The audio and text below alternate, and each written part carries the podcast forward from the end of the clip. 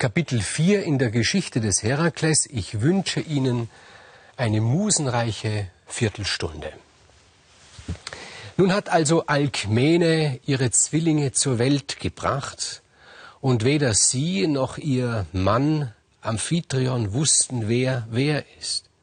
Einer ist gezeugt worden von Zeus, einer ist gezeugt worden von Amphitryon. Sie konnten die beiden nicht auseinanderhalten. Und wie sich die beiden verhalten haben, jedenfalls als Babys, daraus ließ sich nicht schließen, wer ist hier der Spross eines Gottes und wer ist hier der Spross eines Sterblichen.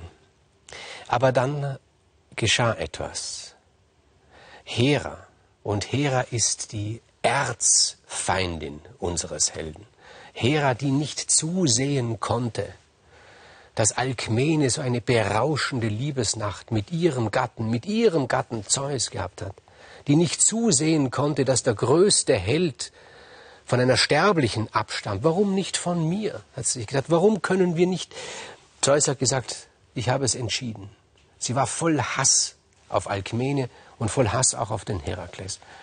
Und um die Frucht dieser Liebe aus dem Weg zu räumen, hat Hera eine Schlange geschickt in der Nacht. Und diese Schlange ist geschlichen in das Gemach, wo die beiden Zwillinge lagen. Und diese Schlange hat den Auftrag bekommen, beide zu töten. Denn auch Hera konnte nicht sehen, welcher ist da von Zeus, welcher ist von dem Sterblichen. Und die Schlange schlich daher in, zu dieser Wiege, wo die beiden lagen, und hat schon ausgeholt, um ihren Biss in den Nacken eines der beiden zu hauen. Und da ist eines der beiden Zwillingsbuben aufgewacht und blitzschnell hat dieses Baby die Schlange gefasst mit seinen Händchen und hat sie gewürgt, diese Schlange, so lange gewürgt, bis die Schlange tot war und hat dabei gebrüllt, das Baby. Und sein Brüderchen ist aufgewacht und hat auch gebrüllt. Alkmene kam hereingestürzt. Amphitryon kam hereingestürzt. Das ganze Gesinde kam hereingestürzt. Was ist passiert? Und es hat gesehen, da saß ein Baby da mit einer bösen, großen, gefährlichen, starken Schlange. In seinem kleinen Fäustchen hat gerade dieser Schlange den Garaus gemacht. Da war dann Amphitryon schon klar dass das nicht sein Sohn ist, sondern das konnte nur der Sohn des Zeus, der Sohn eines Gottes sein und auch Alkmene wusste es. Sicherheitshalber hat man noch Teiresias, den Seher, gerufen. Er hat dieses Kind hochgehoben, wie ein Heiligtum und hat gesagt, dieses Kind, das wird der größte Held werden. Er wird die Götter unterstützen in ihrem Kampf gegen die Giganten, hat schon ein Heldenlied angestimmt. Nun ja, da wusste Alkmene, sie ist die Mutter dieses Auserwählten. Und es wird ja nicht anders gegangen sein, wie viel später Maria als auch sie erfahren hat, dass sie die Mutter des Auserwählten ist. Und tatsächlich hat das Christentum sich aus diesem Mythologem bedient.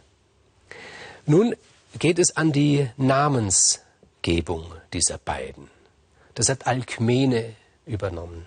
Alkmene hat von Teiresias erfahren, dass ihr Sohn, ihr Liebling, eine große Feindin hat, nämlich Hera. Und Alkmene, natürlich hat sie sich gefreut, dass, dass sie einen Helden, einen großen Helden zur Welt gebracht hat, aber in erster Linie war sie doch Mutter und hat sich nur gewünscht, dass es ihrem Kind gut geht. Sie hat sich gedacht, was kann ich tun, um Hera in ihrem Zorn gegen mein unschuldiges Kind zu besänftigen? Und deshalb hat sie gesagt, ich werde dieses Kind Herakles taufen. Herakles bedeutet so viel wie der Ruhm Heras, zum Ruhme Heras. Und sie hat sich gedacht, wenn ich ihr dieses Kind opfere, ihren Namen, den Namen nach ihr gebe, vielleicht wird sie etwas versöhnt sein. Und ihren anderen Sohn, den sie genauso geliebt hat, den Sohn, den sie mit ihrem sterblichen Mann äh, gemacht hat, den hat sie Iphikles genannt. Drei, habe ich letzte Mal schon erzählt, drei große, verbitterte Feinde wird Herakles haben. Zunächst eben mal Hera, dann als nächstes Eurystheus. Das ist jener König, der aufgrund eines dummen Spruches von Zeus mächtiger sein wird als Herakles. Zeus hat gesagt, wer zu diesem Zeitpunkt an diesem Ort zur Welt kommt, aus meinem Blut, der wird über die anderen herrschen und hat nicht bedacht, dass es ein anderer war als Herakles, der zuvor geboren ist. Dieser Eurystheus, dieser feige Hund, der wird dem Herakles großen Schaden zufügen. Und als dritte, die dritten Feinde waren die Giganten. Das wird allerdings erst am Lebensende des Herakles passieren, dieses Zusammentreffen. Zunächst Hera. Und dann hat sich Alkmene gedacht, vielleicht ist es noch zu wenig für die Hera, dass ich meinem Sohn den Namen gebe nach ihr. Und dann ist sie mit ihrem Sohn spazieren gegangen. Und sie wusste, da gibt es einen Weg am Waldrand entlang, ein schöner, lieblicher Weg. Und sie wusste, dort pflegen auch Hera und Pallas Athene manchmal zu Lustwandeln zu spazieren. Und hat sie Folgendes gemacht. Sie hat den Herakles mitgenommen, hat ihn vorher einen Tag lang nicht gesäugt, sodass er hungrig war und hat ihn hinter eine Mauer gelegt. Und sie hat gewusst, Gleich wird er anfangen zu schreien. Und sie wusste auch, wenn Hera ein Kind schreien hört, dann werden alle mütterlichen Gefühle in ihr aufstehen und sie wird sich dieses Kindes erbarmen. Und tatsächlich, als da Hera und Pallas Athene vorbeikamen, hat der kleine Herakles plötzlich zu schreien begonnen.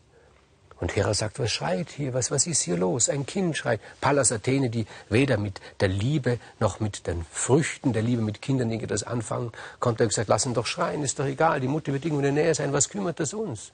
Die Hera hat gesagt, ja, aber dieses Kind, das schreit ja immer noch, das braucht Hilfe. Was heißt Hilfe? Es wird die Mutter doch gleich kommen, geht uns doch nichts an, sagte Pallas Athene. Aber Heras Herz war entzündet. Und sie hat hinter die Mauer geblickt und hat da dieses Baby gesehen und sie wusste nicht, dass dieses Baby Herakles ist. Ganz ihrem mütterlichen Instinkt folgend hat sie das Kind genommen, hat ihre Brust entblößt und hat dem schreienden Kind ihre Brust gegeben, damit es daraus trinke. Und der Herakles, der hatte einen Hunger und der hat natürlich einen Zug gehabt drauf. Also bedeuten mehr als alle anderen Säuglinge, die nach ihm geboren werden. Der hat da gesaugt an der Brust der Hera, dass die Hera geschrien hat, das hat ihr wehgetan und sie hat dieses Kind von ihrer Brust gerissen. Aber da ist gerade die Milch hier eingeschossen und die Milch hat, in, ein, in einem hohen Bogen ist die Milch aus ihrer Brust gespritzt. Und hoher Bogen heißt nun wirklich hoher Bogen, der höchste Bogen, der sich denken lässt, nämlich die Milch spritzte bis hinauf zum Himmel. Und an klaren Tagen können wir das immer noch sehen. Das ist die Milchstraße, die sich quer über den Himmel zieht. Die ist aus der Milch dieser einschießenden Milch der Hera entstanden. Die List der Alkmene hat nichts genützt. Hera hat diesen kleinen Herakles nicht mehr geliebt oder auch nicht weniger gehasst wie vorher. Hera ist die Feindin des Herakles geblieben. Nun, der Herakles ist sehr, sehr schnell herangewachsen, schneller als sein Bruder Iphikles, war eng verbunden mit seinem Bruder Iphikles. Auch Iphikles, der von Anfang hat er emporgeschaut zu seinem Zwillingsbruder, hat ja gewusst, dass er der Größere ist, dass sein Vater der Größere ist. Und man hat dem Herakles die beste Erziehung gegeben, die möglich war. Ein schwieriges Kind, dieser Herakles nicht unfreundlich, ganz und gar nicht arrogant, einfach mit einer überschüssigen, explosiven Kraft. Dann hat man zu ihm gesagt, ja, Bogenschießen. Das ist einer der wichtigsten Dinge, hat man ihm beigebracht. Nun, der Herakles schon als Bub, der nimmt diesen Bogen, holt aus, der Bogen zerbricht. Nicht? Schwierig, einem Kind Bogenschießen beizubringen, wenn seine Kräfte so groß sind. Dann hat dann der Herakles die Pfeile anstatt abgeschossen, hat er sie mit der Hand geworfen. Die waren ungefähr schneller, diese Pfeile, als wenn sie sein Lehrer abgeschossen hätte. Schwimmen hat man ihm gelernt und das Schwierigste überhaupt das war ihm Lesen und Schreiben beizubringen und die Musik, das hat doch den Herakles nicht interessiert. Der wollte hinaus, der wollte mit Tieren raufen, am liebsten mit Löwen oder mit sonstigen. Und jetzt soll er sich damit so kleinen, irgendwie so, so, so, so dunklen äh, Figuren wie die Buchstaben abgeben. Und Alkmene hat den besten Lehrer, den es gibt, für ihren Herakles organisiert. Und der beste Lehrer, wer kann besser einem Lesen und Schreiben beibringen als derjenige, der die Buchstaben erfunden hat, der das Lesen, das Schreiben erst ermöglicht hat. Und das war ein gewisser Linus. Dieser Linus war ein hochgeistiger, äußerst zarter, kränklicher Mann, der schon sehr, sehr viel in seinem Leben durchgemacht hat. Ich will Ihnen davon erzählen. Er war ein Sohn des Apoll, natürlich. Welcher Gott hätte uns sonst die Buchstaben, das Lesen und das Schreiben schenken können, außer Apoll? Und als dieser Linus ein kleiner Bub war, hat ihn ein Hund gefressen. Der hat ihn verschlungen. Apoll hat das gesehen, um Gottes Willen. Den, ich, den habe ich so große Hoffnung gesetzt, hat sofort seine Schwester Artemis, die Göttin der Jagd, gerufen. Die hat einen Pfeil abgeschossen, hat diesen Hund getötet, hat den Hund aufgeschnitten, hat den Linus wieder herausgenommen, hat ihn wieder aufgepäppelt. Dann hat den Linus eine Schlange verschluckt. Mein Gottes Willen. Wieder hat Artemis herhalten müssen, hat diese Schlange erschossen, sie aufgeschlitzt, den Linus herausgenommen.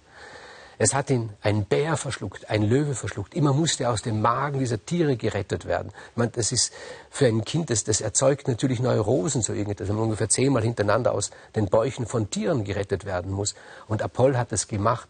Ein sehr zarter Mann ist aus ihm geworden, der sich verliebt hat in diese harmlosen, ungefährlichen Buchstaben mit wenigen Schritten, manch, mit wenigen Strichen, manche gerade, manche gebogen, hat er plötzlich entdeckt, kann man die ganze Welt beschreiben.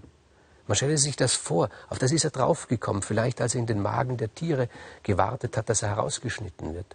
Und dieser Linus, der auch ein höchst musikalischer Mann war, das war der Lehrer des Herakles. Herakles hat von ihm lesen und schreiben gelernt. Und er hat die Musik gelernt. Auf der Lyra hat er ihm vorgespielt. Der Herakles war völlig unmusikalisch. Der hat das gehasst, dieses Geseire, dieses Gesinge, hat niemals einen geraden Ton erwischt. Und der Linus, was ihm am meisten verrückt gemacht hat, an Herakles, war diese unendliche Geduld des Linus, der gesagt hat, nein, wir beginnen nochmal von vorne, man muss immer Geduld haben. Zum hundertsten Mal hat er dem Herakles die Geschichte erzählt, als er im Bauch des Hundes war, in der Bauch der Schlange war und so weiter. Irgendwann ist dem Herakles zu blöd geworden.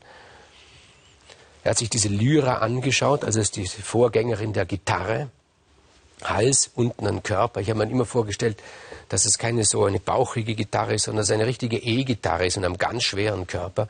Und der Herakles hat gesagt, die kann man doch zu etwas anderem auch verwenden, hat sie umgedreht, hat den Hals genommen und hat den Linus einfach erschlagen. Hat den einfach erschlagen. Nachdem der Linus in zehn Tierbäuchen gewesen ist, ist er einfach von einem schwer belehrsamen Schüler erschlagen worden. Das hat bewirkt, dass der Herakles sich einen neuen Feind geschaffen hat. Was heißt Feind? Aber einen, der nicht seine Gunst ihm gegeben hat unter den Göttern, nämlich Apoll. Schließlich hat einen der Lieblingssöhne des Apoll erschlagen. Mit Lesen, Schreiben und Lernen überhaupt hat es der Herakles nicht gehabt und als kleiner Bub schon war er mehr ein Vagabund. Er ist eine komplizierte Persönlichkeit, der Herakles. Und man darf in ihm nicht nur den Herkules sehen. Das ist ja die größte Schwierigkeit, wenn wir uns dem Herakles annähern, dass wir immer an den Herkules denken. Die, die, die Römer haben aus dem Herakles den Herkules gemacht und der Herkules, der ist nichts anderes, der ist seine Art, seine Art Sylvester Stallone, also so, so, so, so Rambo-mäßig, der haut nur zu. Der Herakles eine viel differenzierte Persönlichkeit und mir in seiner Jugend kam er immer vor, in seiner Kindheit und Jugend, wenn ich an eine literarische Figur gedacht habe, dann eigentlich an diese liebenswürdige Figur des Huckleberry Finn, der herumgezogen ist, der nicht gewusst hat, was für eine Bedeutung hat sein Leben, der dem die Freiheit über alles gegangen ist, der nicht in Betten schlafen konnte, nicht in Häusern schlafen konnte, der sich vor die Haustür niedergelegt hat. Das hat auch der Herakles in seiner Kindheit und in seiner Jugend getan.